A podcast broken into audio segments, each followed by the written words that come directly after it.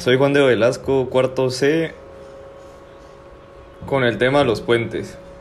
Un puente es una construcción artificial cuya función principal es conectar dos zonas habitadas por el hombre, salvando obstáculos que impiden el traslado de un sitio a otro. En los diferentes tipos de puente que encontré, podemos mencionar el puente de vigas, que es un puente apoyado por varias piezas de acero, madera u hormigón de distintas formas y tamaños. El puente de armadura, que no tiene muchos elementos de soporte inferior. Se basa en las tensiones que se forman cuando se aplica peso sobre él.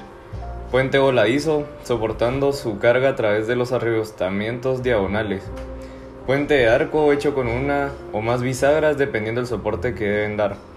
El puente colgante son los puentes en los que el piso o la plataforma principal queda sostenida por diferentes cables que sirven de soporte. Y el puente suspendido de cables que las fuerzas principales en ese puente colgante son de tracción en los cables principales y de compresión, en los pilares.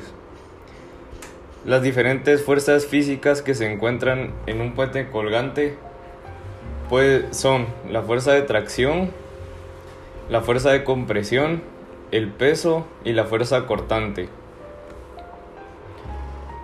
En los diferentes tipos de puente podemos encontrar distintas figuras geométricas y podemos encontrar cantidades físicas igual que vectoriales.